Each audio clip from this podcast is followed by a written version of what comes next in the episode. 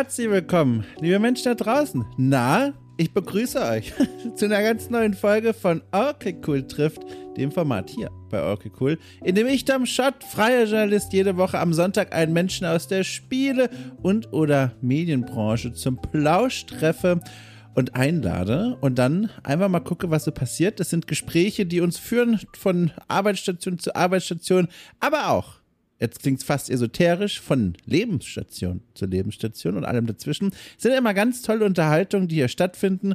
Ich glaube, es sind mittlerweile, ich soll es eigentlich mal nachzählen, über 200 Folgen in diesem Format in den letzten drei plus Jahren erschienen. Äh, und alle waren toll. Durch die Bank weg, äh, sage ich jetzt einfach mal, Qualitätssiegel quasi mit der Shotgun ins Backend reingeschossen. oh je. Also, ich hatte diese Woche einen ganz wunderbaren Gast, über den ich ganz zufällig gestolpert bin und ihr schaffen, und zwar Katrin Trattner. Katrin Trattner äh, macht etwas, was ich mir auch hätte vorstellen können in einem anderen Leben, und zwar, sie forscht rund um Spiele und formuliert daraus Forschungsarbeiten und Theorien und Ansätze, wo ich davor sitze und mir denke, Mensch, wenn man das umformuliert auf eine Weise, dass es auch Leute verstehen, die nicht an der Uni sitzen und dort studieren, dann ergeben sich daraus fantastische Spielekritiken. Also wirklich, das, was sie macht, wir werden in der Folge drüber sprechen, finde ich hochinteressant und sie bewegt sich da in einem ganz spannenden Kreis. Und das mit der Sprache, was ich gerade eben gesagt habe, das war kein zufälliger Verlegenheitskommentar, sondern ist tatsächlich ein Gesprächspunkt in unserer Unterhaltung. Denn alle von euch da draußen, die auch nur mal ein halbes Knie in eine Uni reingestellt haben, werden mitbekommen äh, haben, dass dort eine Sprache gesprochen wird, im Grunde nahezu unabhängig vom jeweiligen Studienfach, die nicht sonderlich zugänglich ist. Und je weiter man in den Semestern kommt und je höher der akademische Rang, desto schwieriger ist es, die Menschen zu verstehen und was sie eigentlich von einem wollen. Und das hat System. Da haben wir in vergangenen Folgen auch bei den verschiedenen Gästen, die aus dieser Welt kommen, auch immer mal wieder drüber gesprochen. Hier auch wieder, aber in einer besonderen Ausführlichkeit, denn daraus ergibt sich im Grunde ein Problem für die Arbeit von Katrin Trattner und im Grunde auch für uns alle, die äh, von diesen Arbeiten profitieren würden. Und zwar, sie sind nicht so leicht zu verstehen. Und über dieses Problem, über diese Barriere, über diese Sprachbarriere im Grunde, die sich die Akademia-Welt äh, ein Stückchen selbst geschaffen hat, über die sprechen wir. Wir sprechen aber auch über ihren Weg natürlich erstmal in die universitäre Welt, wie sie zu ihren Forschungsschwerpunkten gekommen ist, was man sich eigentlich dann darunter jeweils vorstellen kann und wie sie das so sieht, die Beziehung zwischen ich sag mal, Forschungsarbeit und Spielekritik, weil das ist ein ganz spannendes Spannungsfeld, äh, spannendes Spannungsfeld. Ich weiß schon, Leute, ich weiß, ihr müsst es gar nicht mehr schreiben, ist mir klar. Ich habe hier gerade ein Wort gedoppelt, ich darf das, das gibt Bonuspunkte. Jedenfalls, ich gehe da gerade so drauf ein, weil ich habe letztens eine E-Mail bekommen, in der ein, also sehr netter Hörer, in den letzten, ich glaube, es waren 26 Folgen, mir jeweils äh, zusammenfassend aufgeschrieben hat, wann ich Wortdoppelung dieser Art benutzt habe. Ein weiterer Klassiker ist folgendes, zum Beispiel, beispielsweise, ne, sowas. Äh, war eine super nette Fleißarbeit. Er hat mich auch auf so eine, wie sagt man denn? Es war schon ein Event in meinem Posteingang, als ich das entdeckt habe. Und hatte nicht gedacht, dass da jemand so viel Zeit investiert. Hab mich gefreut auf eine Weise. Gleichzeitig wusste ich auch nicht, ist das jetzt Kritik am Sprachstil? Jedenfalls, ich schweife ab. Also, äh, Leute, war ein spannendes Gespräch. und ich bin auch froh, dass ich mich hier noch zu euch durchmogeln konnte, weil, also, wenn, wenn ihr euch mal umschaut, jetzt gerade zum Zeitpunkt der Ausstrahlung, also, der Okay Cool Podcast Feed ist gerammelt voll. Jetzt erst am Anfang der Woche. Äh, falls ihr es nicht gesehen habt, große Empfehlung. Ich, also, ich fand's gut, ihr war dabei. Ähm, eine Folge Okay Cool Schmökert, eine Spezialfolge, in der ich mit Jörg Langer über die Retro Gamer gesprochen habe. Ein großes, altes Retro-Magazin über alte Spiele das in Deutschland zumindest bald nicht mehr erscheinen soll. Der Verlag aus England sagt Stopp, machen wir nicht mehr. Und Jörg Langer sagt doch, vielleicht schon. Und äh, er versucht Wege zu finden und wir haben uns darüber unterhalten, während wir in einem Magazin gestöbert haben. Warum erzähle ich das? Zum einen, weil ich die Folge wirklich gut fand und hoffe, ihr hört sie euch an. Zum anderen aber, weil an mich herangetragen wurde, dass manche Menschen aus den Anfangstagen von Okay Cool heraus vor drei Jahren äh, immer noch denken, dass hier vor allem Interviews passieren. Und deswegen dachte ich mir, ich gebe mal hier kurz den Hinweis, äh, nö, mittlerweile gibt es da noch mehr. Also es gibt eine Reihe von Formaten, ein kleines Team um mich herum, das mir bei der Gestaltung dieser Formate und bei der Produktion hilft. Ähm, deswegen, guckt euch mal um. Da, da ist noch mehr dazugekommen. So. Apropos dazugekommen, ich würde sagen, wir kommen jetzt mal zu diesem Gespräch hier mit Katrin Trattner, das ich wirklich, wie gesagt, sehr, sehr, sehr genossen habe. Wir haben auch dann nach der Aufnahme nochmal kurz weiter geschnackt, äh, weil es so schön war. Und äh, an diesem Gespräch möchte ich euch jetzt teilhaben lassen. Schickt mir gerne ne, Feedback, Kritik, wortreiche Meldungen oder auch weitere Aufzählungen von Wortdoppelungen jeglicher Art. Entweder rein in den offiziellen Discord von okay cool oder per Mail an post.orkycool.space. So, nun aber, ab geht's, los geht's.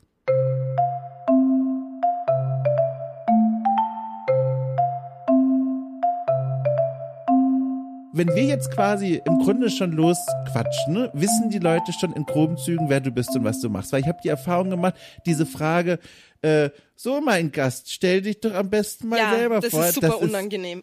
auf, auf so viele Arten und Weisen ist das doof. Aber da höre ich doch direkt aus, wenn du sagst, das ist unangenehm, als wärst du schon oft oder zumindest einmal in diese Situation gedrängt worden. Ja, also ich meine, es, es kommt schon ab und zu vor, aber also ich war tatsächlich noch nie in einem Podcast, aber ich finde halt so immer, ich bin ja auch so schlecht im Smalltalken. Also ich meine, das ist ja jetzt in dem Format eh nicht so, weil eine Stunde, finde ich, geht ja dann schon ganz weit über Smalltalk hinaus. Aber ich finde so dieses, ja, jetzt stell dich halt mal vor, ist immer so, oh, was sag ich denn jetzt? Und nein, also ich, ich, ich bin sehr froh, dass du das anders löst. ich habe ich hab noch von meiner Uni-Zeit, also so kann ich mal vielleicht an der Stelle sagen, ich habe, bevor ich hier in diese Journalismuswelt aufgebrochen bin, äh, habe ich klassische Archäologie studiert äh, in Rom und Heidelberg und war ganz lange Teil dieser akademischen Welt, sag ich mhm. mal, und habe da festgestellt, und das war für mich damals ganz neu, als ich das, dieses Ritual kennengelernt habe, dass sich natürlich auch bei Referaten Leute vorstellen, vor allem so, so, so Gastsprecher und Sprecherinnen, die von irgendwo außerhalb kommen und an die Uni dann zu Besuch kommen, um ihren Referat zu halten, die stellen sich immer vor, entlang gefädelt anhand ihrer Arbeit. Also ja, sie, sie, genau. sie, sie, sie nehmen als Punkte aus ihrer Biografie äh, entweder Publikationen oder je nach Fach, keine Ahnung, Ausgrabungen, auf denen sie waren und dann erzählen sie davon und das hatte so eine ganz besondere Wirkung immer so auf mich, weil ich sowas natürlich noch gar nicht kannte und dann festzustellen, aha, Leute stellen sie anhand ihrer ihrer ihrer Publikationsliste vor, dann habe ich auch verstanden, warum sie so viele Leute so einen Stress darum machen, ja. also möglichst viele Publikationen zu haben. Das kommt dir vertraut vor, höre ich raus. Ja, total und das ist eben Genau, also das ist die, die Sache, dass ich dann einerseits, wenn ich in so Situationen komme, so stell dich mal kurz vor, bin ich halt schon so unimäßig total drauf geprimed, das ungefähr so zu machen. Und gleichzeitig finde ich es aber auch so ein bisschen, ja, eben das sich anhand von der Arbeit und so weiter vorstellen. Es ist halt, ja, man ist halt dann doch nicht nur seine Arbeit. Und es ist dann irgendwie, wenn man das dann irgendwie fünf, sechs Mal gemacht hat, dann ist es schon so ein Stehsatz, den man so runterlabert und es klingt einfach immer schon so auswendig gelernt und ja, ganz furchtbar. Ich versuche dir dann jetzt mal äh, so ein bisschen entgegenzukommen, indem ich dir eine vertraute Struktur anbiete. Du hast ja schon Super. gesagt, du, du bist, du bist äh, noch nicht häufig beziehungsweise noch gar nicht in Podcast gewesen, genau. was ich äh, also jetzt ohne Witz, in Vorbereitung habe ich so viel spannende Dinge gesehen. Ich begreife es nicht, warum nicht vorher schon Menschen dir diesen Invite-Link zugeworfen haben, aber egal. Jetzt bin ich ja da. Und zwar folgendes. Also, ich habe mir überlegt, äh, ich habe so viele Dinge hier vor mir liegen gehabt, über die ich dich gerne ausfragen will. Und mhm. dann fragte ich mich, wo fange ich da eigentlich an? Und dann habe ich mir überlegt, nämlich genau dieses Ding, was du gerade beschrieben hast, diese dieses Ritual an der Uni, diese eigenen Lebensläufe erstmal vorzustellen. Vielleicht können wir das auch so machen. Also stell dir mal vor, wir hätten jetzt hier so einen Rahmen, in dem du äh, dich vor einem, weiß ich nicht, vor einem kleinen Publikum vorstellen musst und du hältst gleich ein Referat oder einen Vortrag oder sowas. Und jetzt stellst du aber erstmal deine eigene Biografie ganz kurz vor. Und wenn du diese Biografie ordnen würdest, nach Wichtigkeit für dich persönlich, die wichtigsten Stationen, mhm. die einflussreichsten auf dich persönlich, was wäre denn da Platz eins? Was wäre denn so das allererste, was du diesen versammelten Leuten sagen würdest, wenn es darum ginge, Lebensstationen, auch gerne im beruflichen Kontext, die für dich richtig, richtig einflussreich waren oder die einen Eindruck hinterlassen haben oder die für dich wichtig waren. Was wäre denn da auf Platz eins? Ah, ich glaube wahrscheinlich so meine erste größere Konferenz, also wenn es jetzt um so Unisachen geht. Ja. Ähm, das ist mal ein Ding, aber nein, eigentlich schon, eigentlich schon noch ein bisschen früher, eigentlich so die erste Lehrveranstaltung, in der ich war, wo ich gemerkt habe, aus der Germanistik kommend, okay, man kann sich mit Kultur und Medien auch abseits von Büchern beschäftigen. das war auch so das Ding, wie ich dann eigentlich, also das war eigentlich so die Initialzündung. Ja, da, dann reisen wir doch einfach mal dorthin. Ich habe gelesen, du hast äh, an der Uni Graz ist das wahrscheinlich, was genau. du gerade meinst, ne? Dein Studium begonnen der Religionswissenschaften und Germanistik. Vielleicht erstmal ganz grundsätzlich, was war eigentlich der Plan damit? Das ist ja so, ein, so eine Fachkombination. Ich lese da oder ich meine herauslesen zu können, das sind so Leidenschaftsfächer, weil da schwingt ja zum Beispiel oder vielleicht doch so ein Lehramtsding mit? Äh, also war das der Plan, irgendwann in diese Richtung zu gehen oder was hattest du vor damit? Ich habe so überhaupt keinen Plan gehabt, als ich angefangen habe zu studieren. Und äh, man muss auch sagen, also Religionswissenschaften ist in Graz nur ein Masterstudium. Also meinen Bachelor habe ich begonnen mit, ich habe einfach nur Germanistik studiert. Ich bin aus der Schule raus und es war halt irgendwie so, ja, man kann sich dann also wenig unter allem vorstellen und Deutsch habe ich halt richtig gern gemocht. Und für mich war dann halt irgendwie klar, ich studiere Germanistik und man glaubt dann halt, wenn man aus der Schule kommt, man weiß jetzt, was das ist, weil man hat ja Deutsch in der Schule gehabt. ja. Und äh, dann habe ich eben Germanistik studiert und habe dann halt irgendwie gemerkt, das, was mich eigentlich am meisten interessiert, also ich habe halt immer gedacht, ich interessiere mich für Literatur. Und dann habe ich aber eben irgendwie so nach und nach kapiert, so das, was mich eigentlich interessiert, sind halt eher so größere kulturwissenschaftliche Fragestellungen, also so kulturelle und soziale Veränderungsprozesse und wie die dann halt sich in Literatur auch wiederfinden. Also mich hat zum Beispiel dann eben nicht interessiert oder ich habe verstanden, das, was mich interessiert an der Romantik zum Beispiel, ist jetzt nicht so, was war denn dann das Versmaß, das dann irgendwie in war, mhm. sondern halt, dass es eine Gegenreaktion auf so Modernisierungsprozesse war und wie sich das dann widerspiegelt, die Rolle, die dann die Natur auf einmal in dem Ganzen bekommt, wie das auch auf Geschlecht übertragen wird und so, also diese Dinge. Und dann habe ich eben kurz gedacht, äh, vielleicht sollte ich eher Geschichte studieren. Bin dann aber ganz kläglich an der Altertumskunde gescheitert. Wirklich? Ja, Wie sah das voll. denn aus? Darf ich fragen? das ist jetzt, ja, das jetzt einem Archäologen erklären, ist jetzt echt, da muss ich jetzt aufpassen. Na Quatsch, hier, also hier passt niemand auf irgendwas auf.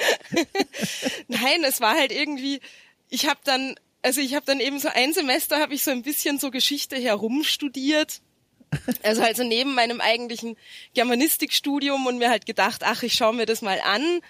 Hab dann irgendwie total unerwarteterweise so das ganze, die, die ganze Medievistik total spannend gefunden. Aber dann war so das erste, was anstand, waren dann so die großen Altertumskundeprüfungen.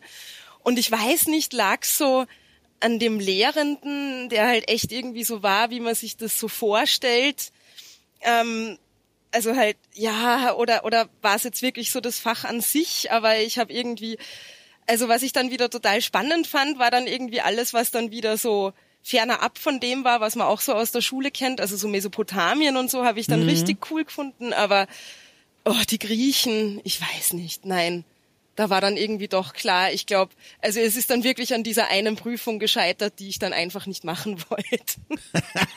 also ich muss aber auch mich, so, wenn ich mich zurückerinnern, muss ich aber auch sagen, da gab es Lehrveranstaltungen, die waren auch teilweise echt doll Hitten Miss. Also ja. wenn ich mich an die positiven Momente erinnere, wirklich, die mich auch begeistert haben, sowas wie Bestimmungsübungen in der Abgusssammlung in Heidelberg. Das heißt, das ist eine, eine riesengroße, eine Klyptothek, also eine Sammlung von, von Abgüssen, von, von Statuen, Statuetten, allem möglichen. Und dann läuft man da so rum und arbeitet quasi am Objekt. Also die sind teilweise überlebensgroß und dann beginnt man eben sie anzugucken, ne? wie würde man das denn zum Beispiel datieren? Worauf mhm. guckt man denn da? Oder auch dann solche Detailbeobachtungen wie, also was soll denn die Statue ausdrücken mit ihrer Körperhaltung und, und wie, wie interpretiert ihr das? Das ist super toll, da ist auch so Bewegung drin und man arbeitet am Objekt und das war immer toll. Und dem gegenüber stand aber dann zum Beispiel so das hieß sogar so, quellenkritische Übungen. Und das mm. bedeutete, man schloss sich dann so mit vier anderen Leuten in so einem kleinen Kabuff ein, nicht äh, belüftet.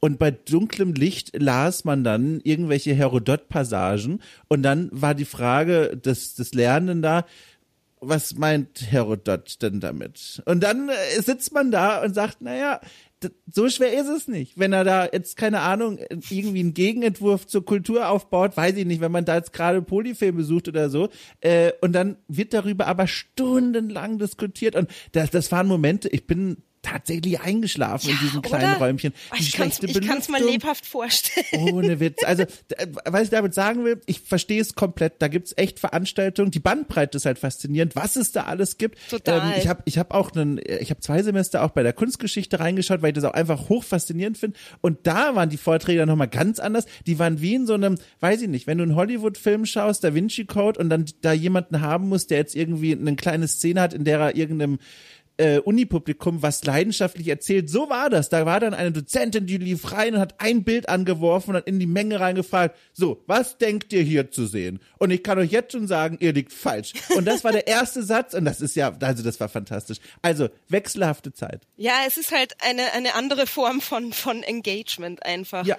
Also ich glaube, es war vielleicht, vielleicht ist es auch irgendwie daran gelegen und eben oft ist es ja dann auch wirklich so, gerade im Studium, dass dann auch so einzelne Schlüsselpersonen, also jetzt von, im Sinne von, von Vortragenden, also meistens sind halt eben Dozentinnen oder Dozenten, also dass die dann irgendwie äh, ganz ausschlaggebend dafür sind, wie sich dann auch so eine Unibiografie dann total wenden kann, ja. unerwarteterweise. Also so war das halt bei mir dann mit der Religionswissenschaft eben auch. Das war nie was, wo ich mir gedacht habe, ach, ich, also ich es ist ja sowieso, bei Religionswissenschaft kommt man ja auch immer gleich in so Erklärungs- oder Rechtfertigungsdruck. so was das denn jetzt heißt und willst du jetzt Religionslehrerin werden oder was? Ähm, aber ja, also ich das war, ich habe das nie so am Schirm gehabt. Das war dann einfach echt, weil das in an der Uni Graz halt zufällig auch der Hub war, wo man sich irgendwie auch mit Medien beschäftigt hat. Und mhm. eben, wo ich dann das, was mich eben in der Germanistik dann doch interessiert hat, also eben so diese kulturwissenschaftlichen Fragestellungen und Prozesse, das habe ich dann da eben wiedergefunden. Und so bin ich dann dort irgendwie total unerwarteterweise gelandet. Wir, wir kommen gleich dazu. Ich muss kurz prahlen. Ich, meine Schwester hat äh, Germanistik studiert, die ist Lehrerin und ich habe eine Sache, habe ich damals aufgeschnappt und mich lässt das einfach als Wissensfetzen nicht los. Und pass auf, das ist nämlich die Unterscheidung, was die, was die Unterschiede sind zwischen Froh und Wieb. Ist das nicht toll? Das ist so Partywissen. Soll ja. ich es kurz erzählen? Also ja, ich bitte, hoffe, bitte. ich hoffe, ihr macht das richtig. Aber liebe Leute da draußen, die nächste Party wird kommen. Und dann werdet ihr dankbar sein, dass ihr wie aus dem Nichts sagen könnt, hey, Person XY, kennst du den Unterschied zwischen Frau und Wieb? Und dann könnt, äh, dann sagt die andere Person, nein, wie spannend, erzähl mir mehr. Und dann sagst du, lieber Hörerin, lieber Hörer, folgendes. Oh Gott, jetzt bin ich richtig nervös. Nicht, dass ich das jetzt genau komm, falsch komm, mache. Komm. Also, Frau ist die Ansprache für, ich sag mal, die, die Frau höheren Standes, das ist die edle Frau. Mhm. Und Wieb, quasi das heutige Weib, ist äh, ne, die Ansprache für die niedrigstehende Frau in der Gesellschaft. Ist das korrekt? Kann man das so stehen lassen? Ich glaube, das kann man tatsächlich vereinfacht so stehen lassen. Ich würde jetzt oh. gern, wenn ich das jetzt gewusst hätte, dann hätte ich mir vorher da so ganz sneaky mein etymologisches Wörterbuch schon ja. vorbereitet. Aber ebenso, ja, Etymologie ist immer super Partywissen. Das ist einfach ja. so wirklich Top-Tier-Trivia. Kommt immer gut ich habe das Gefühl, es war nicht so falsch, dass du jedenfalls jetzt nicht davonläufst. Da bin ich froh. Also Leute, ja, mein, mein Germanistikstudium ist auch schon ein bisschen her. Also schau mal, naja. schau mal auf die Reaktionen dann nach der Ausstrahlung. Ich, ich, arbeite mich, ich erwarte einen brennenden Kommentarbereich, wenn ich das hier sage. Sehr schön. Okay, jetzt kommen wir nämlich zu einem Knackpunkt und zwar folgendes. Ich habe natürlich jetzt in Vorbereitung, so viel man eben herausfinden konnte, mir deine deinen Weg durch die Uni mal angeguckt beziehungsweise nachgelesen und was ich mich gefragt habe und jetzt kann ich dich das mal fragen dieser entscheidende Moment, sage ich mal, oder vielleicht war es gar kein Moment, sondern eine Phase, in der dann irgendwann dieses Thema Spiele und Spielkultur dazu kam, mhm. weil das ist ja jetzt quasi im Zentrum deiner heutigen wissenschaftlichen genau. Arbeit. Aber was ich mich dann frage ist, wie kam das denn, dass das dann mit hineingemengt wurde? Also ich kann mir, also ich will eigentlich gar keine Hypothese aufstellen. Ich frage einfach. Also wie war das denn? Also das hat, glaube ich, mehrerlei Gründe. Also ich habe da jetzt nicht so ein einschneidendes Erlebnis oder so, aber das war dann eben, das hat sich bei mir so nach und nach so entwickelt. Also ich habe mich eben dann so im, in meinem Masterstudium und so habe ich mich viel mit Film beschäftigt und mit Fernsehserien und ich habe halt schon auch immer gespielt. Also jetzt sicher weniger als andere Leute, die du interviewst, aber es war halt schon immer ein Teil von meiner medialen Biografie sozusagen, ähm, was für mich aber immer noch so ein bisschen, also in der Religionswissenschaft war es für mich noch immer so ein bisschen so, das war jetzt nicht so wirklich so eine Option, zu der jetzt zu viel gearbeitet wird oder so. Ähm, das hat sich dann aber relativ stark verändert, äh, so in den letzten zehn Jahren oder so. Und bei mir war dann so ein bisschen der Knackpunkt. Also ich bin dann so nach der Masterarbeit dagestanden und für mich war irgendwie klar, ich möchte gern, ich möchte auf jeden Fall gern promovieren. Und ich wusste aber noch nicht so richtig, wozu genau. Also baue ich jetzt die Masterarbeit aus. Das war mehr so im Bereich, also recht klassisch Religionswissenschaft und Television Studies. Oder mache ich irgendwas anderes? Und dann, ne, eigentlich war es dann schon ein bisschen so ein, äh, tatsächlich, also man kann es dann doch recht konkret benennen. Ich habe dann irgendwie bin ich relativ zufällig auf einen Artikel von Witt Schissler gestoßen. Mm. Genau, und im Zuge dessen auf mehrere andere Artikel und habe dann festgestellt, dass so Ende der 2000er und Anfang der 2010er hat es irgendwie auf einmal so einen riesigen Peak gegeben zu, äh, zu wissenschaftlichen Artikeln zu Darstellungen des Islam in Computerspielen nach 9-11. Also das war so das Framing. Und ganz oft ging es da eben um Shooter und es war halt immer so das allgemeine Fazit zu 9-11 war halt so ein Wendepunkt allgemein in Medien. Also das ist jetzt eine These, die findet man auch, wenn sie zum Fernsehen und so weiter oder um Film geht.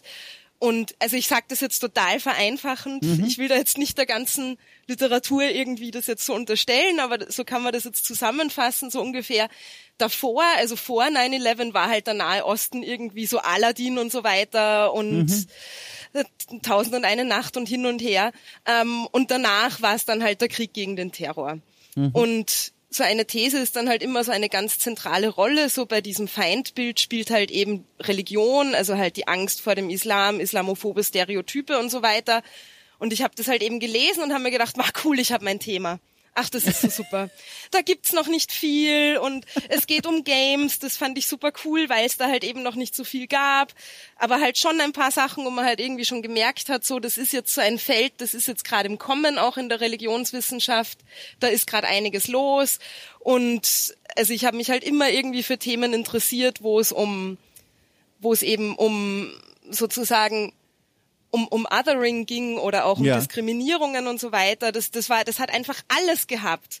Und dann war es halt natürlich so, wie das halt so oft so ist, wenn man sich dann mit was näher beschäftigt, dann stellt man irgendwie so fest, so, hm, irgendwie ist es jetzt doch gar nicht so, wie ich mir das vorgestellt habe. Weil ich habe halt vorher nie so wahnsinnig viele Shooter gespielt, weil mir Shooter einfach zu stressig sind. Ja, ja. Also ich bin dafür einfach zu, zu schnell abgelenkt. So, ich ja. schaue irgendwie weg und bin schon tot und so. Ja. Ähm, und dann habe ich halt eben angefangen, ganz viel Call of Duty und Medal of Honor und so zu spielen, über die halt eben alle geschrieben haben. Und dann habe ich mich halt auch die ganze Zeit gefragt, so ja, aber geht's da jetzt eigentlich um Religion? Also es ist klar, es mhm, sind mhm. eben so Stereotype bei den Feinden, es ist alles super vereinfachend und so weiter. Aber welche Rolle spielt jetzt überhaupt diese Zuschreibung muslimisch da drin? Oder blöd gefragt, so ist es nicht vielleicht auch einfach eher rassistisch oder wie wirken diese mhm, mhm. Konstruktionen ineinander? Also genau, das war jetzt ein, also das ist jetzt mehr so eigentlich schon die Geschichte meiner Dis und nicht nur so, wie ich zu Games gekommen bin, aber das war, ja, genau, also eigentlich halt einfach darüber, dass ich mich halt sowieso schon mit Medien und Religion beschäftigt habe und dann irgendwann doch gemerkt habe, okay, eigentlich, eigentlich, also ich spiele halt auch Games und sie interessieren mich halt auch und es ist nicht so, als würde es da gar nichts dazu geben. Und gerade weil es so wenig dazu gab, habe ich es auch irgendwie recht reizvoll gefunden, mich dann damit zu beschäftigen. Wie sah denn zu der Zeit sonst so dein, ich sag mal, Konsum aus von so, also Spielekritik im Grunde. Also saßt du auch sonst daheim rum, sag ich mal, und hast, äh, weiß ich nicht, Spielemagazine gelesen, äh, auf diese Weise dir einen Eindruck davon verschafft, wie Redaktion und der Spielejournalismus als solcher mit diesen Spielen umgeht? Oder war der Weg über die wissenschaftliche Beschäftigung quasi dein Eintritt in diese Form der, ich sage einfach mal, Spielekritik? Mm, es war irgendwie so ein bisschen was von beiden. Also ja. es war, also jetzt für die Dis konkret war es halt dann schon eben vor allem über die wissenschaftliche Literatur, aber man muss generell auch sagen, dass gerade so, wenn es um Game Studies geht, äh, auch echter Spielejournalismus oder auch Blogs und so weiter ähm, eine extrem wichtige Rolle spielt. Und ich habe halt schon, also ich habe mich schon immer eben für äh, für für bestimmte kulturelle Themen jetzt, wie die wie die eben in Medien verhandelt werden, interessiert und dementsprechend auch immer viel drüber gelesen. Also ich lese halt zum Beispiel auch viel über Filme oder Serien, die ich überhaupt nicht anschaue. Ja. Ähm, oder über irgendwelche TikTok-Ästhetics, obwohl ich nicht mal TikTok habe. Und dann denken immer alle, ich wäre da mega involviert in diese Medien, aber ich lese halt auch einfach, also es interessiert mich auch einfach. Also Ja. es war schon auch so ein bisschen, also ich habe schon auch immer viel, also viel, zum Beispiel auf Polygon viel gelesen oder Ja. auf Kotaku und so weiter. Ja, genau. Ah ja. Das ist ja interessant, weil die, die du genannt hast, ne, das sind ja auch, also vor allem in der Dam, also in der damaligen Zeit, also damals, vor allem heute sind das ja mittlerweile leider ausgedünnte Redaktionen, wenn es die Seiten Total. überhaupt noch gibt. Aber Ja. die hatten ja damals einen, einen Ansatz, der, wo ich mir sehr gut vorstellen kann, dass er dir sehr gut gefallen hat. Mir nämlich auch diese, diese Idee, im Grunde aus so einer kulturkritischen Perspektive auf Spiele zu schauen und den Horizont etwas über den Produkttest hinaus zu weiten. Genau. Und das ist was, was da ja total äh, im Zentrum stand. Jetzt frage ich mich natürlich, hast du denn auch deutsche Spielepresse verfolgt in dieser Zeit? Weil, also die Leute da draußen kennen das Lied schon, ich sing's noch ein weiteres Mal. Da spielt ja diese Form der Spielekritik eher eine kleinere Rolle traditionell. Ja, also ich muss jetzt auch ganz ehrlich sagen, so nein, habe ich überhaupt nicht. Also ich Ja. war da echt total so in der amerikanischen, also in der US-amerikanischen äh, Spielepresse genau dieser Prägung, die du eben gerade beschrieben Ja. hast, sehr stark verhaftet, weil also ich habe es halt auch, es war ja auch gleichzeitig, also als ich angefangen habe mit der DIS, das war 2014. Ähm, und es war ja auch gleichzeitig dann, also, oder, also da habe ich noch nicht so richtig angefangen, aber da habe ich mit dem Doktoratstudium angefangen sozusagen. Und ich meine, das war ja auch gleichzeitig eine Zeit, also gerade so äh, ähm, Polygon und Kotaku haben mich dann auch recht stark aus einer politischen Perspektive beschäftigt, weil ich meine, da war ja dann auch Gamergate und so weiter. Ja, ja, Und die ja. haben da ja schon auch eine sehr zentrale Rolle gespielt und genau, das hat dann halt alles irgendwie so zusammengewirkt. Also ich interessiere mich halt auch generell für Themen, die ich in irgendeiner Form halt auch für politisch relevant halt. Ja. Also ich würde mir irgendwie schwer tun, jetzt äh, an irgend mich mit irgendwas ganz, ganz viel und ganz, ganz eingehend zu beschäftigen. Also andererseits, wenn man halt einigerma ein einigermaßen neugieriger Mensch ist, dann glaube ich, ist es eh so, sobald man sich mehr mit irgendwas beschäftigt, wird es irgendwann eh interessant werden. Ja. Aber ich glaube jetzt so wirklich eingehend in was vertiefen, äh, das dann sehr meine Arbeit bestimmt, könnte ich mich, glaube ich, nicht, wenn ich es jetzt nicht auch irgendwie in politischer Hinsicht relevant oder interessant finde. Hochinteressant. Da muss ich direkt nochmal aus Neugier fragen. Ich ahne schon die Antwort, die schwang da schon so ein bisschen mit heraus, aber ich muss nochmal nachfragen. Dann klassische Tests zu lesen, Produkttests im Grunde, die es ja im deutschen Spieljournalismus immer noch sehr viele gibt. Ähm, ist das dann etwas, was dich trotzdem anspricht oder ist es dann tatsächlich so, dass du sagst, nö, also das ist eine Art von Beschäftigung mit Spielen, die gibt dir jetzt nicht allzu viel? Also so klassische Reviews und so weiter, die interessieren mich echt nur, wenn es ein Spiel ist, wo ich mir denke, das will ich Ja. spielen und ich will Ja. schauen, ob sich das auszahlt. Ja. Äh, also ob sich das lohnt. Ähm, also tatsächlich, mir geht's wirklich immer, wie gesagt, also das ist eben das Ding, was ich halt irgendwann kapiert habe. Es ist ja, und das ist vielleicht irgendwie, das heißt nicht, dass es mir keinen Spaß macht, Spiele zu spielen oder Filme anzuschauen oder Serien anzuschauen oder so. Aber das, was mich dann eben wirklich interessiert, jetzt äh, vor allem, wenn ich drüber lese, ist halt dann eben immer das, Der was Diskurs. dann genau der Diskurs, der halt über das Spiel hinaus Ja. verweist oder den das Spiel auch triggert beispielsweise. Ja, ja, ja.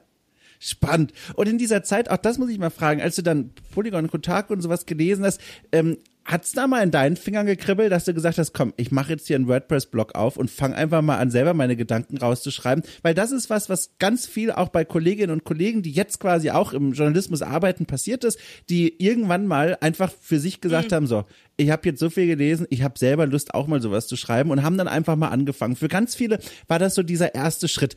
Wie war es denn bei dir?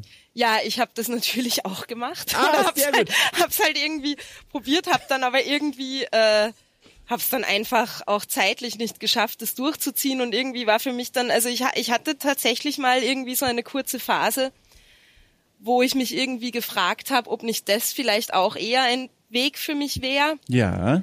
Aber es war dann halt gleichzeitig irgendwie, und da ist man ja am Anfang von der Promotion noch so ein bisschen verklärter. Also ich bin ja nicht die, die erste Akademikerin, die du hier hast. Also so das, das ganze große Fass Ich meine, das können wir auch noch gern aufmachen. Ja, wenn, wenn du möchtest, öffnen wir das. Also das ist äh, deine Entscheidung. ja, also nein, was ich meine, ist, es ist halt irgendwie am Anfang von der von der Dis war für mich halt dann irgendwie schon noch klar, obwohl das immer ein Weg war, also jetzt Spielejournalismus vor allem auf die Art und Weise, ähm, wo ich mir gedacht habe, das ist was, was ich mir schon grundsätzlich auch für mich vorstellen könnte, war dann halt doch irgendwie noch so viel bei der Uni ist halt noch so viel drumherum, was ja, dann ja. halt auch, also ich habe dann von Beginn an meiner meines Doktorats war ich dann auch recht stark in die Lehre eingebunden. Ja. Was mir dann auch irgendwie echt viel Spaß gemacht hat. Es ist zwar sowas, wo man immer drüber jammert, weil man halt, weil es halt einfach viel mhm. Arbeit mhm. ist. Und äh, dann ist es ja auf der Uni immer so, das Wichtige ist ja die Forschung und die Lehre ja. und das läuft dann alles so nebenbei und hin und her. Und dann nervt es einen irgendwie, aber andererseits macht es halt auch total viel Spaß. Und irgendwie war ich dann, war, es dann für mich so, dass ich dann gemerkt habe, okay, ich kann es jetzt so von den Kapazitäten her, schaffe ich es jetzt nur, mich auf ein Ding zu konzentrieren und habe das dann mit dem Bloggen wieder verworfen.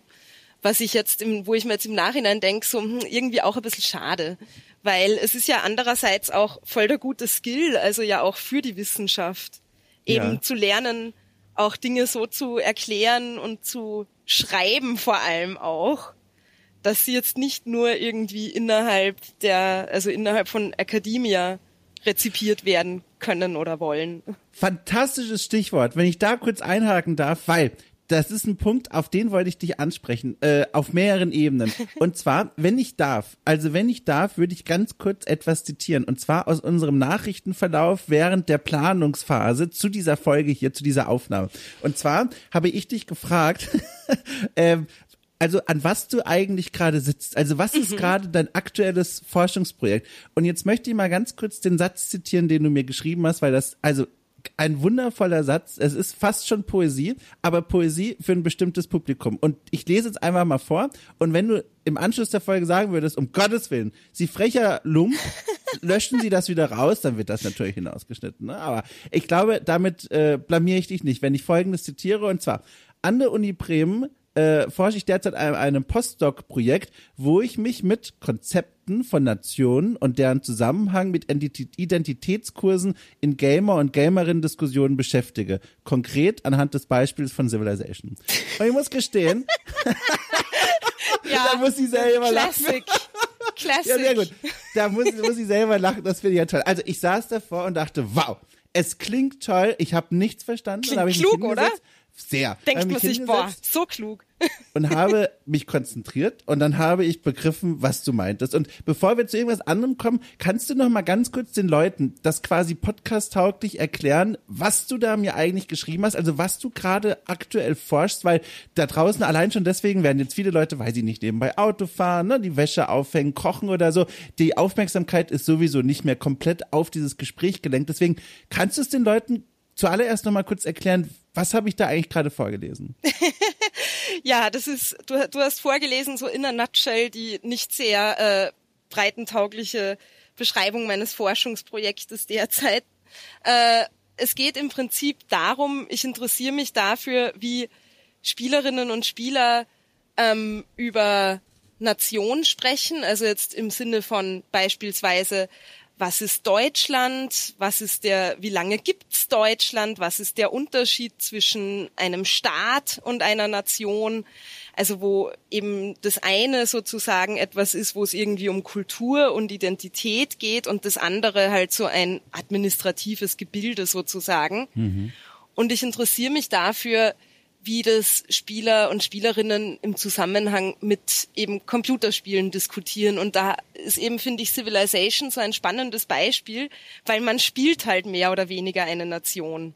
Ja. Ähm, und mich hat halt eben interessiert so zum Beispiel so Dinge wie, wie suchen sich die Leute die Zivilisationen aus, die sie spielen? Geht es da irgendwie nur um Strategie oder ist es dann auch sowas wie, ach, als erstes spiele ich immer mit den Deutschen, weil ich Deutscher bin?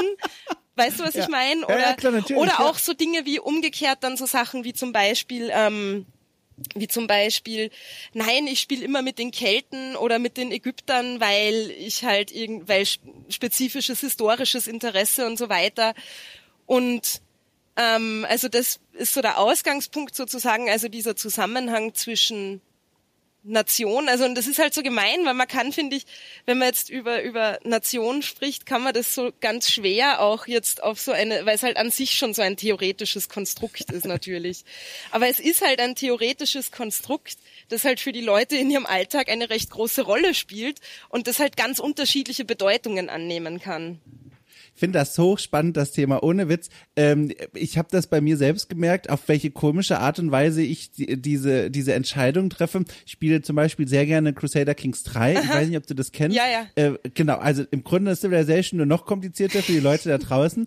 Äh, so Frühmittelalter, für mich vor allem europazentrisch, weil ich da immer in Europa unterwegs mhm. bin und da habe ich also auch also kindisch geradezu. Ich spiele dann da, weiß ich nicht, gerne jetzt zum Beispiel im, im, im Ende des Jahres haben wir einen Urlaub geplant Richtung Dänemark. Klar, jetzt spiele ich als Dänemark, weil jetzt erkenne ich schon einige Dörfchen da, ne? Die hießen damals schon so ähnlich wie heute und das ist dann ganz schön. Und dann, was ich meine mit kindisch, und dann gibt es da so ein Städtchen und da, äh, als ich damals aus einer Beziehung frisch herausging, äh, war das ausgerechnet eine Person, die aus einer Stadt kommt, die repräsentiert ist in diesem Spiel im Frühmittelalter. Oh nein. Und dann. oh nein, das ist ja fies.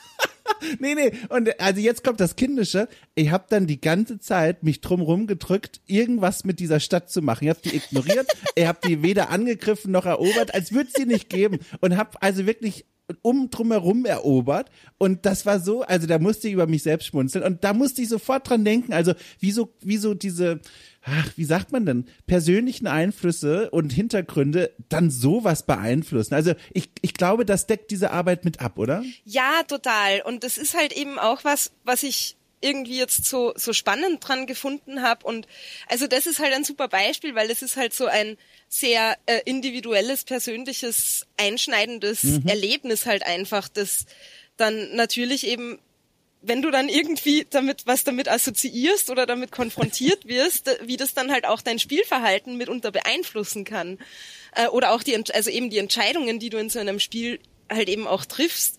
Und ich habe es halt spannend gefunden, weil es gibt äh, es gibt ja wahnsinnig viel Literatur zu vor allem Civilization und Geschichte. Mhm. Also zu wie eben Geschichte in, in Civilization modelliert wird, wie halt so historische Prozesse quasi spielbar gemacht werden und dass das natürlich alles ganz furchtbar reduktionistisch ist und so weiter und halt auch so eine ganz europäische Perspektive auf Geschichte wirft.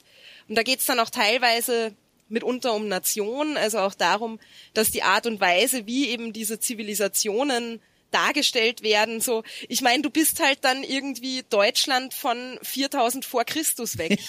Also genau. was was sagt das aus? Das sagt halt aus, dass die Nation irgendwie was ist, so eine ganz urtüm, urtümliche Form der menschlichen Organisation, so ganz natürlich, dass das ja, halt immer ja. schon da ist und halt nicht so wie es halt eigentlich natürlich, also das das ja wahnsinnig komplexe Prozesse sind historische, die über ganz lange, also ich meine, wie lange gibt's Deutschland? Ja, egal, aber ja.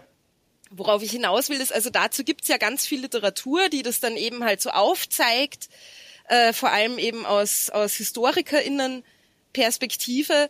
Und das ist dann irgendwie lustig, weil da sind dann halt oft auch so Annahmen drin. Ja. Ähm, also ich finde das ja total legitim, also sich eben mit Spielen und wie Spiele was darstellen beschäftigen. Also ich habe, das ist auch genau das, was ich in der Dis mit Shootern gemacht habe beispielsweise.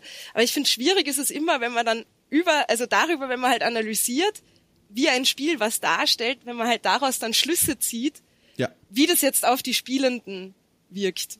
Ja. Also das finde ich sagt halt sehr viel aus über ein gewisses Bild, das man so allgemein von Medien hat. Also so ein bisschen propagandistisch.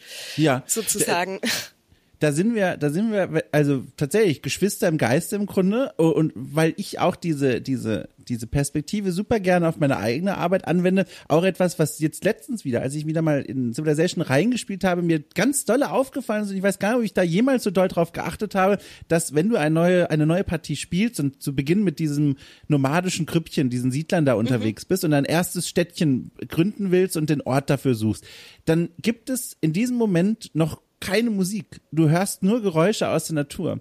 Und in dem Moment, wenn du die erste Stadt gründest und damit deine Zivilisation begründest und jetzt das Spiel ja eigentlich erst beginnt, setzt auch die Musik ein. Genau. Und die Aussage, die ja dadurch implizit getroffen wird, ist, Musik ist fest verbunden mit Zivilisation, was auch bedeutet, dass diese nomadische Kultur in dem Spiel selbst noch keine Musik hat, ergo unzivilisiert ist oder unzivilisiert ist, ergo keine Musik hat. Und allein darüber können die schon Nachmittag nachdenken und äh, dann drüber schreiben, was das, was das für ein Bild zeichnet. Ohne Anklage oder so, sondern einfach nur das mal herauszuarbeiten und zu sagen, guck mal, das wird unbewusst von uns assoziiert offenbar. Also Musik mit Zivilisation zum Beispiel. Es scheint sich ja niemand drüber zu wundern. Und das ist hochinteressant. Und jetzt komme ich zu meiner Frage. Achtung, ich schreibe dann so einen Text und halte den ins Internet rein und sage, Leute, ne, was haltet ihr denn davon? Sowohl Spielerinnen als auch Spieler, wie aber auch zum Beispiel Entwicklerteams. Mhm. In manchen wenigen Fällen gibt's dann auch Feedback aus der Branche direkt und dann entsteht ein Diskurs, der ganz nah an dem Medium dran ist. Und was ich mich frage ist, für wen schreibst du eigentlich deine Arbeiten? Also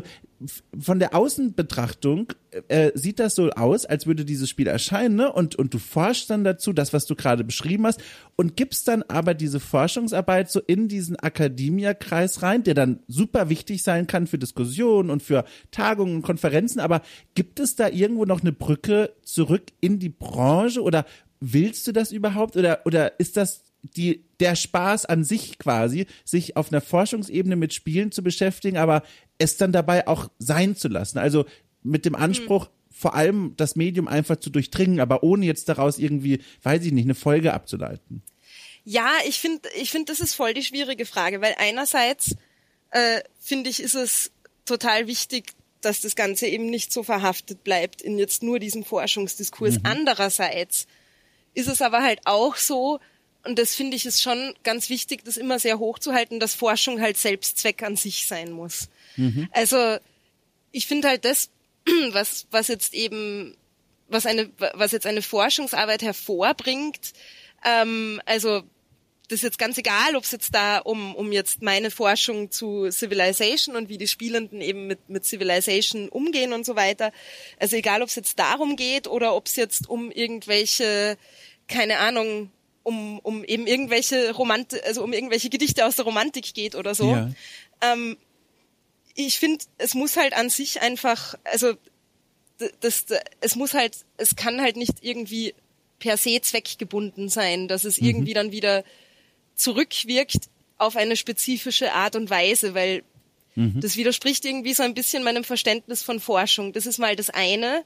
Mhm. Aber andererseits äh, finde ich es halt schon wichtig, dass man sich eben auch, also gerade wenn man eben auch politische Themen aufgreift, dass man eben auch ein bisschen versucht, wieder rückzuwirken in die Gesellschaft. Ich bin mir halt nicht sicher, also ich, und da finde ich, gibt es dann wieder zwei verschiedene Teile. Und das eine ist dann eben halt so sozusagen der unter Anführungszeichen öffentliche Diskurs oder jetzt ja. in dem Fall wären es halt die die, die Gamerinnen und Gamer und das andere sind halt die, die Entwickler und da habe ich halt einfach noch überhaupt gar keine Kontakte gehabt. Ja. Also das ist auch gar nicht so, als würde mich das überhaupt nicht interessieren, aber ich glaube, es liegt auch so ein bisschen daran, dass ich immer an so riesen Triple-A-Games gearbeitet habe.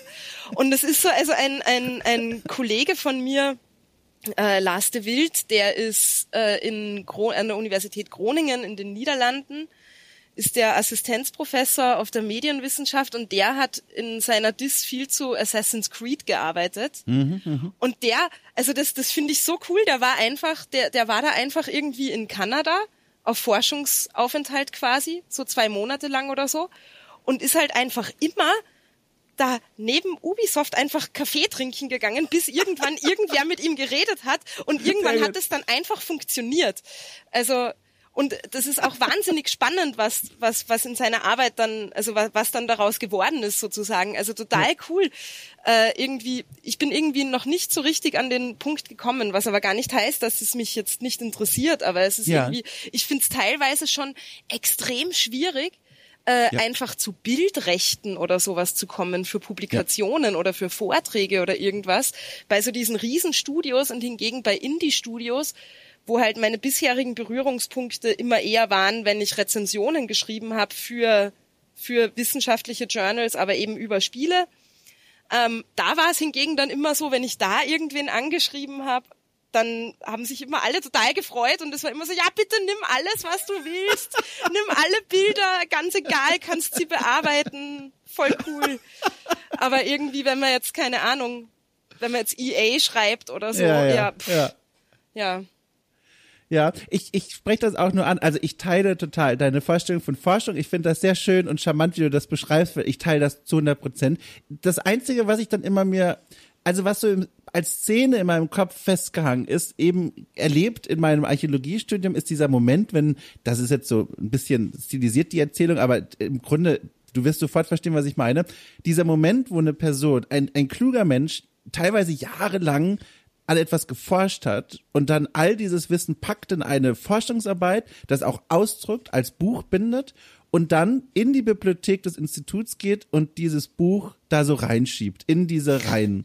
Und was ich damit meine ist, das wird jetzt in den nächsten 50 Jahren, werden das vielleicht 20 Leute mal rausziehen und lesen. Und das ist, also überspitzt, ne, aber die Essenz ist korrekt das ist, was ich so schade finde. Also, dass dann da auch das, was du gerade erzählst mit Ubisoft und all dem, das ist so interessant, aber so vieles geht an, an mir jetzt zum Beispiel oder an uns jetzt als Menschen, die da so, ein, so einen journalistisch-kritischen Blick drauf haben und diese Ressourcen eigentlich dankbar annehmen würden, geht so vorbei. Und das ist also um Gottes Willen kein Vorwurf, sondern das ist so ein, so ein Händering Richtung mhm. System, keine Ahnung. Das ist so ein, so ein so einen mangelnden Informationsaustausch gibt. Weißt du, was ich meine? Ja, ja, so einen, total, ja. So eine, stell dir mal vor, es gäbe ein Dashboard, keine Ahnung, denke ich mir gerade aus, wie so eine Excel-Tabelle, die zugänglich ist für alle Menschen, die irgendwie ne, sowas wie wir machen und diese Berührungspunkte haben. Und dann gibt's immer so ein freundliches Bing, wenn jemand mhm. eine neue Forschungsarbeit eingereicht hat und die jetzt öffentlich zugänglich ist. Aber sowas fehlt und also auch das, was du machst, da fallen mir tausend Podcast-Themen zu ein, zu deiner aktuellen Forschung, aber ich hätte das ohne diesen Zufall wahrscheinlich nie mitbekommen. Und das ist so schade. Ja, und das ist, und ich finde, ein wichtiger Punkt ist auch genau das, was du gerade gesagt hast mit der Zugänglichkeit. Weil ich meine, da geht es ja jetzt nicht nur darum, äh, wie Dinge jetzt, also keine Ahnung, dass man vielleicht bei einer Uni eingeschrieben sein muss, damit die ein Journal abonniert hat, damit man um nicht um 30 Euro sich irgendeinen blöden Artikel kaufen muss oder so. Ja. Wenn man jetzt mal 20 Seiten über irgendwas lesen muss, das ist das eine was jetzt die Zugänglichkeit betrifft. Aber das andere Problem ist natürlich, es ist halt ein total elitärer Diskurs. Also eben, mhm. und dafür ist das eher ein gutes Beispiel, weil ich muss halt auch ganz ehrlich sagen, als ich da mit dir irgendwie äh, geschrieben habe, äh, wo, wo ich dir diesen, diesen, diesen unsäglichen Satz geschickt habe. Also wenn ich den jetzt nochmal lies, dann habe ich den vermutlich jetzt aus irgendwas rauskopiert ganz ehrlich, weil ich halt wahrscheinlich gerade so nebenher halt irgendwie, weißt du, aus irgendeinem Antrag oder keine Ahnung. Ja klar, na klar, ja. oder aus, ja, irgendeinem anderen E-Mail-Verkehr, der halt wahrscheinlich auch äh, sehr in, ja. der, in der Uni verhaftet war. Ähm, und das ist ja dann das andere eben auch. Es ist halt auch äh, nicht zugänglich. Also es, es hat halt einfach viele Barrieren auch in Bezug auf die Sprache und die, also und auch einfach das Vorwissen ja. und so weiter. Und das ist einerseits eben, finde ich, für, also in der Wissenschaft ein Riesenskill und, e, weil, äh, und es ist wirklich ein Skill. Es ist echt nicht so leicht, wenn man da so drauf hintrainiert wird.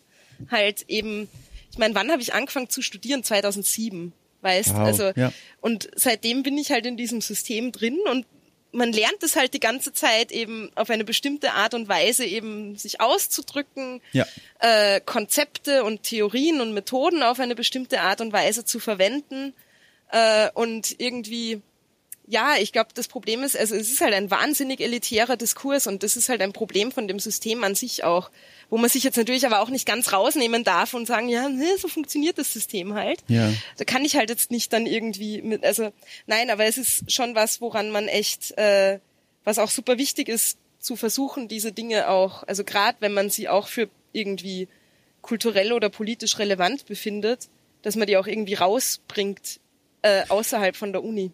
Aber es ist super schwierig. Also ja. auch von den Bedingungen her, die man dann eben vorfindet auf der Uni, dann auch, es ist auch wirklich dann auch irgendwo ein Zeitding. Also es sind dann oft so ganz banale Sachen einfach, ja, weißt ja.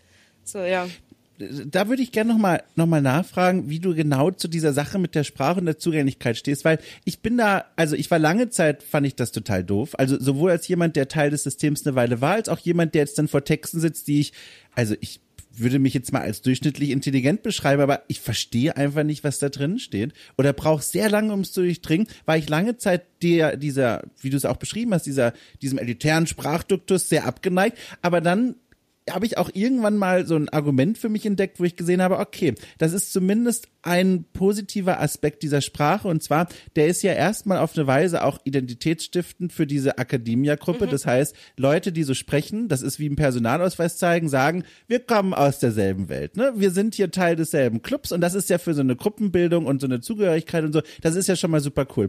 Und ich glaube, darin liegt dann auch gleichzeitig eine Chance, das ist jetzt Theorie, keine Ahnung, ich stelle mir es aber vor, dass es so funktionieren kann, wie auch in anderen Clubs, dass wenn eine Person, die eigentlich innerhalb so einer Gruppe zu den mar marginalisierten Gruppen gehören würde, ob das jetzt, weiß ich nicht, wegen des sozialen Hintergrunds oder wegen mhm. des Geschlechts ist, sobald die Person diese Sprache beherrscht, ist das eine Eintrittskarte in eine Welt, die ihr vielleicht oder ihm verschlossen bliebe. Also, dass man quasi das System auch in diese Richtung nutzen kann als Eintrittskarte, indem man den Leuten sagt, hey, ich beherrsche eure umständliche Sprache und damit werde ich zu einem gleichberechtigten Mitglied dieser Gruppe. Das ist so ein Argument, was ich auf der anderen Seite für mich entdeckt habe, aber das löst natürlich nicht das Problem, dass dann ja. in der Gruppe sich alle verstehen, aber ich dann hier in meinem doofen Büro sitze und mir überlege, was meint sie denn eigentlich? Da wollte ich nochmal fragen, also empfindest du das eher als Belastung, dieses dieses, diese Sprachlast oder siehst du darin auch einen Wert, der mir noch nicht so klar ist?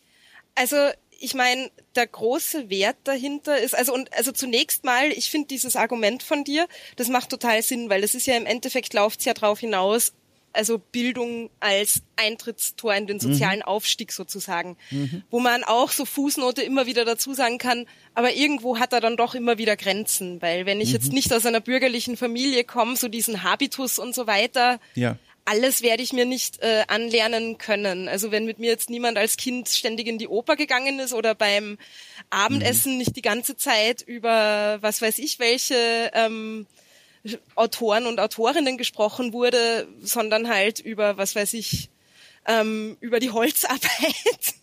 um jetzt ganz wilde Klischees zu bedienen, dann werde ich das nie ganz aufarbeiten können. Aber trotzdem ist es natürlich, also das, das stimmt schon, es ist was, womit man sich, äh, also was, was sozusagen, womit man es irgendwie schafft, dann auch in, also Teil mhm. zu werden von, von Kreisen, vor denen man zunächst vielleicht mal ausgeschlossen ist. Das ist das eine. Und das andere ist jetzt vielleicht noch auch eher so auf einer inhaltlichen und nicht nur sozialen Ebene, aber das wirkt halt wieder ineinander irgendwie, ähm, ist, es geht ja auch darum, also der Grund, warum diese Sprache auch so kompliziert ist, ist ja zum Teil auch, weil sie einfach wahnsinnig präzise sein will. Also mhm. es geht ja ganz viel dann immer darum zu vermeiden, dass man irgendwas verallgemeinert oder vereinfacht und so weiter. Und dafür differenziert sich dann diese Sprache eben immer mehr aus. Und es ist aber schon auch ein deutsches Ding. Also ja? ich meine jetzt nicht nur Deutsch im Sinne von Deutschlanddeutsch, sondern schon deutschsprachig. Ähm, ich habe es total spannend gefunden, als ich jetzt eben für für die Publikation von von meiner Dis, die ist halt in einem amerikanischen Verlag und ich habe die Dis eh auf Englisch geschrieben aber trotzdem war das halt dann ein Riesen-Act mit diesem ganzen, da muss man dann ein, ein Proposal schreiben für das Buch und so weiter, dann wird das eben begutachtet und hin und her.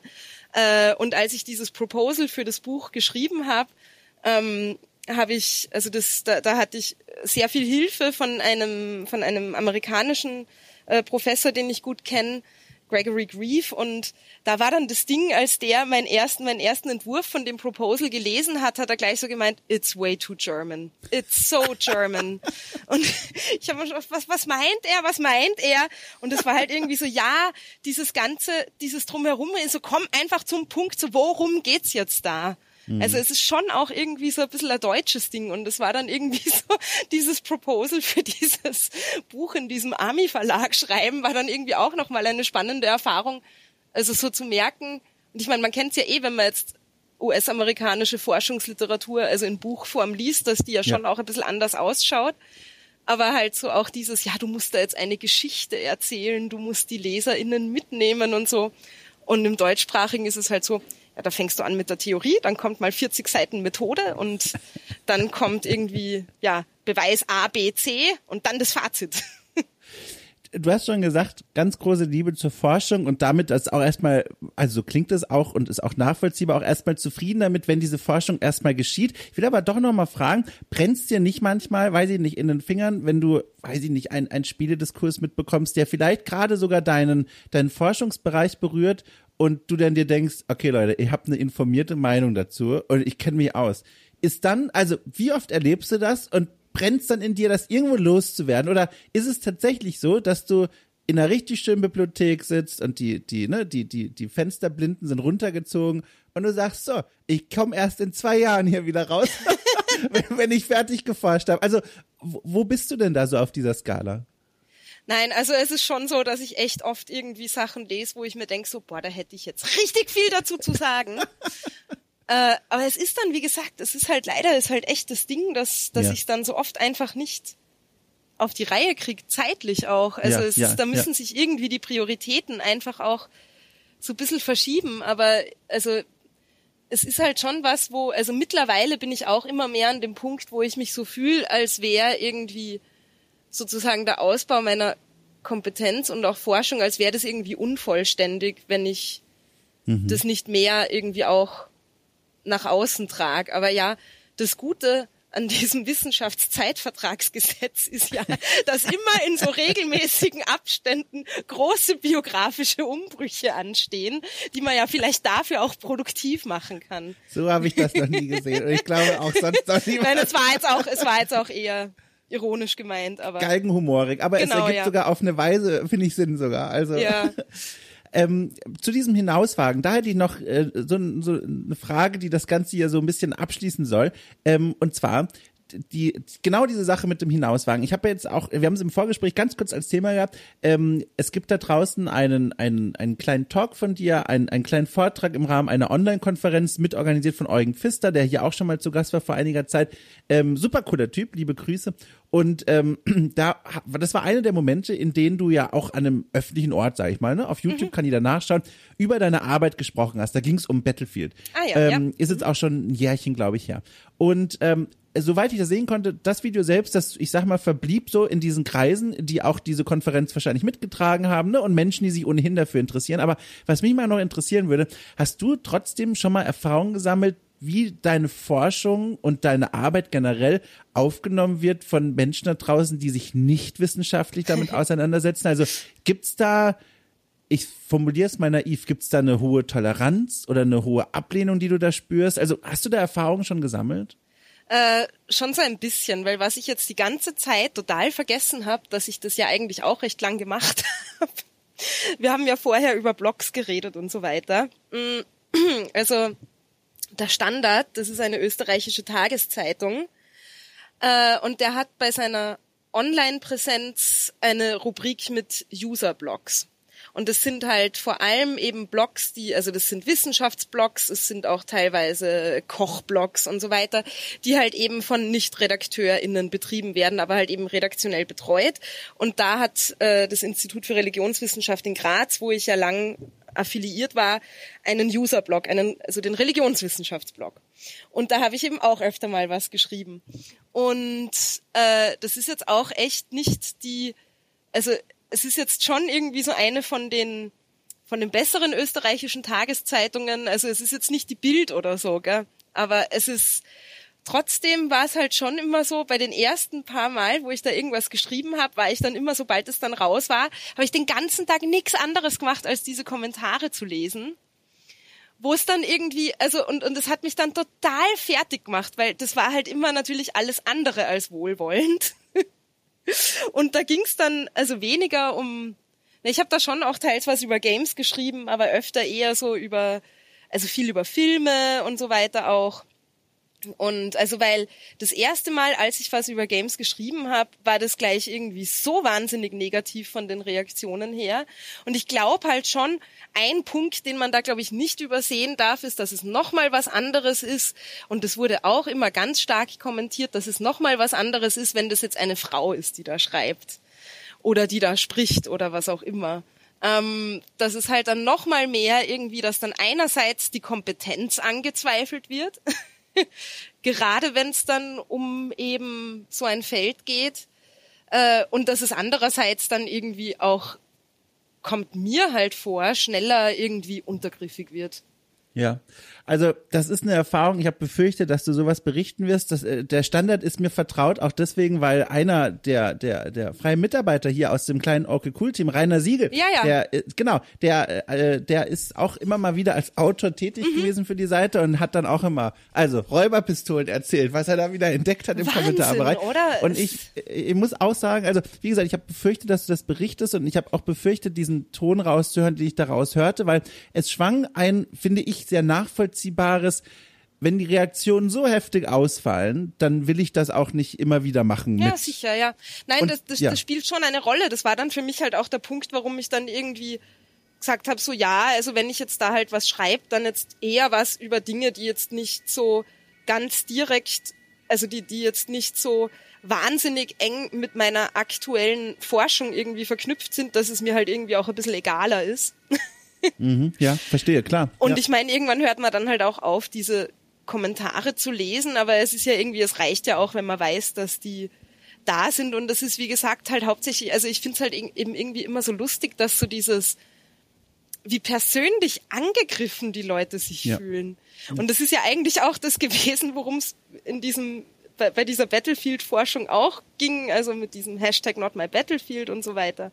Also ich finde es irgendwie so lustig, dass es bei, bei, bei Games hat man irgendwie den Eindruck, ist es teilweise halt noch stärker als bei anderen Medien so, dass die Leute das so als ganz persönlichen Angriff werten, sobald Ja. irgendwer hergeht und irgendwas daran, egal wie differenziert auch, Ja. äh, kritisiert. Also die Erfahrung habe ich leider auch gemacht. Ähm, also, also ich weiß gar nicht, wo ich da anfangen soll. Die Beispiele reihen sich nur so auf in meinem Kopf, aber ein Beispiel zuletzt auch, um, um zu illustrieren, dass ich das auch kenne. Äh, die, da habe ich bei den Kollegen von der Pod, Gaming Podcast, großer Podcast äh, hier äh, aus Deutschland, ich sagte so doof, weil ich nicht weiß, was du für eine Übersicht darüber hast, aber jedenfalls, da habe ich eine, eine, eine Folge gemacht, eine ausführliche Folge mit Aurelia Brandenburg, die ist Historikerin und forscht eben auch zur Feminismusgeschichte und hat da einen Podcast mit mir gemacht, da ging es darum, dass wir alte Spielemagazine der 80er und 90er mal durchleuchtet haben auf die Perspektive, wie wird da eigentlich das Selbstbild des Gamers konstruiert. Und du kannst dir vorstellen, liebe Katrin.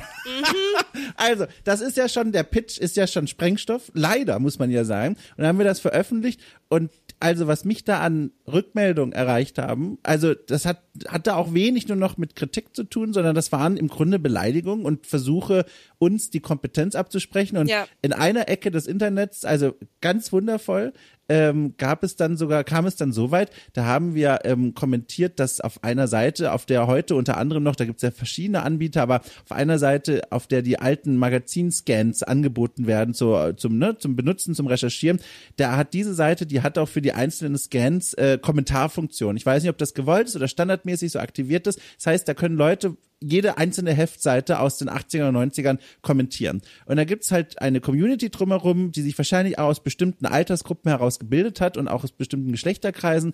Und da findest du noch heute sexistische Kommentare zu Bildern von Redakteurinnen aus den 80ern. Und das haben wir halt im ja. Podcast, also auf eine möglichst unaufgeregte Art und Weise und man dürfte sich aber eigentlich auch drüber aufregen, kommentiert und eingeordnet ähm, in den größeren Diskurs. Und die Folge daraus war, dass also tagelang über Seiten hinweg wir persönlich dort beleidigt wurden, bis die Moderatoren das dann gelöscht haben. Und das, also ich erzähle das, ich weiß gar nicht, warum ich es eigentlich erzähle. Wahrscheinlich erzähle ich es doch. Ich glaube, ich weiß, warum ich es erzähle.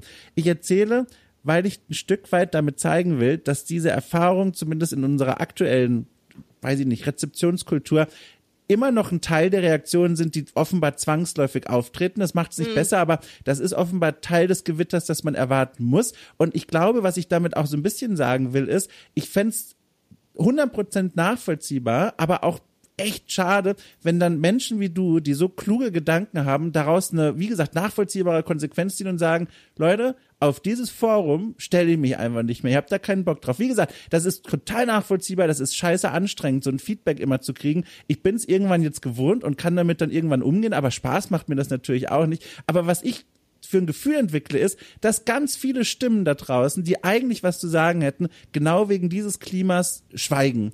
Und das finde ich, das ist so schade. Das ist so traurig. Das ist halt das Krasse dran, weil das ist halt eben so der Teufelskreis und genauso funktioniert das ja auch. Ja.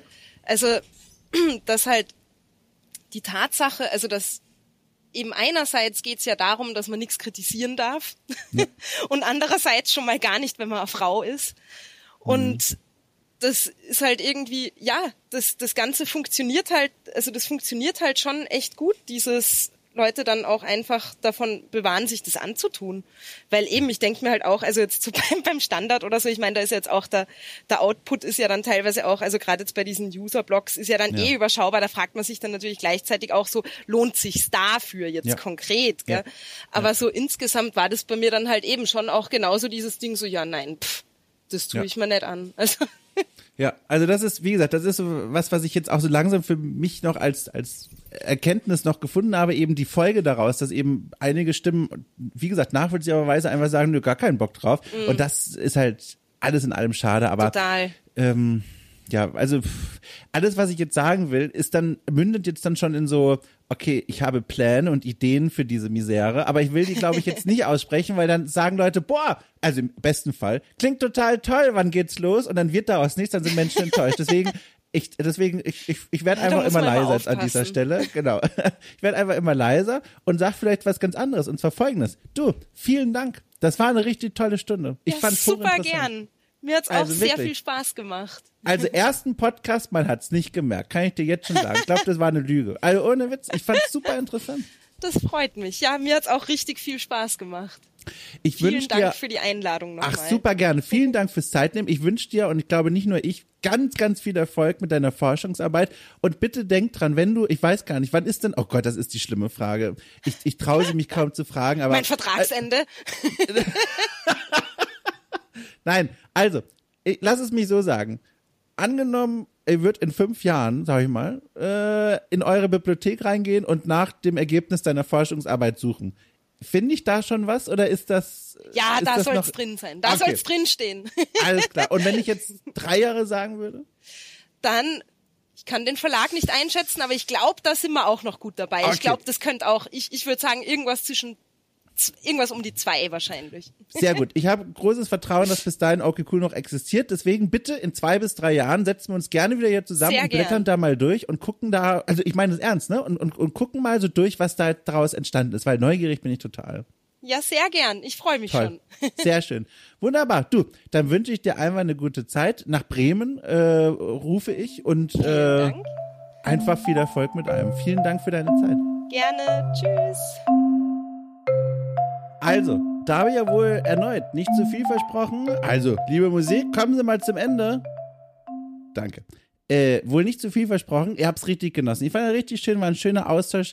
Äh, es ist toll, wenn man so zufällig über so Leute drüber stolpert und dann feststellt, huch, die machen richtig coole Sachen und sind auch noch sympathisch und dann lebt man sie ein und dann ist das Gespräch toll, die Stunde ver verging wie im Fluge. Ach, Leute, was soll ich sagen? Ich freue mich. Und ihr euch vielleicht auch. Und wenn dem so ist, dann schlage ich doch vor, lasst mich und uns an dieser Freude teilhaben, indem ihr sie kundtut. In Sternchenform bei Apple Podcasts und Spotify und Co. Da kann man easy mit dem Daumenwisch äh, Sternchen verteilen. Äh, kostet euch nichts außer zwei Sekunden und mir wird es viel Freude und Glanz im Herzen bescheren.